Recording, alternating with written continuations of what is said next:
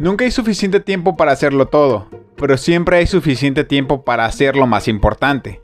Todo es tema de prioridades. En lugar de decir no tengo tiempo, enfrenta la realidad de decir no es suficientemente importante para mí.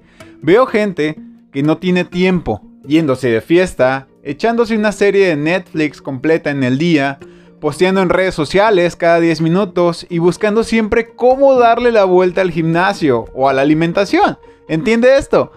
No te falta tiempo, te faltan ganas. Y hasta que no enfrentes a la persona en el espejo, hablando la verdad, no podrás salir de la misma cantaleta de siempre. No esperes enero, lo que no has podido cambiar en toda tu vida. No es el mes, no es el día, eres tú. Cuando hay voluntad, cualquier día es lunes.